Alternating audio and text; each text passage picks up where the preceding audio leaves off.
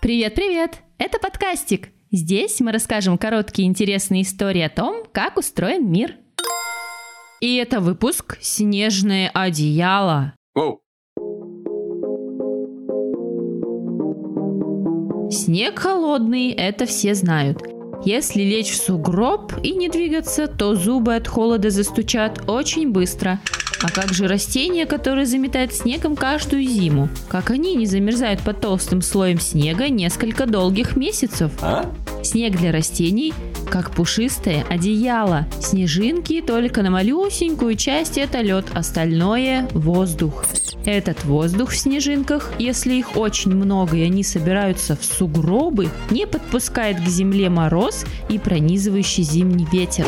Растения под таким одеялом спокойно спят, а некоторые даже растут и развиваются, как подснежники, например.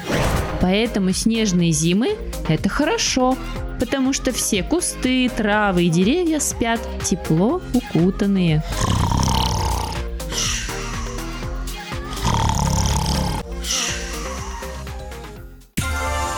Подписывайтесь на нашу группу ВКонтакте, читайте новости проекта и участвуйте в интересных заданиях.